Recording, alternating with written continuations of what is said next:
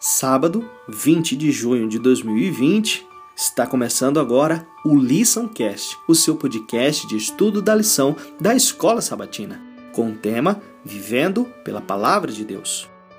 O verso para memorizar: Tornai-vos, pois, praticantes da palavra e não somente ouvintes, enganando-vos a vós mesmos. Tiago, capítulo 1, verso 22.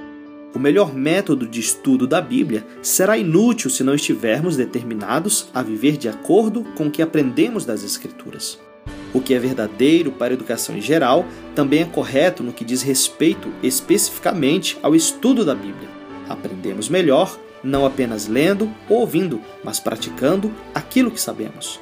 Essa obediência abre um tesouro pleno das bênçãos divinas que de outra forma não receberíamos e nos conduz numa forma empolgante e transformadora de ampliar nossa compreensão e conhecimento. Se não estivermos dispostos a cumprir a palavra de Deus, nem a praticar o que estudamos, não nos desenvolveremos e nosso testemunho será enfraquecido, porque nossa vida não estará em harmonia com as nossas palavras.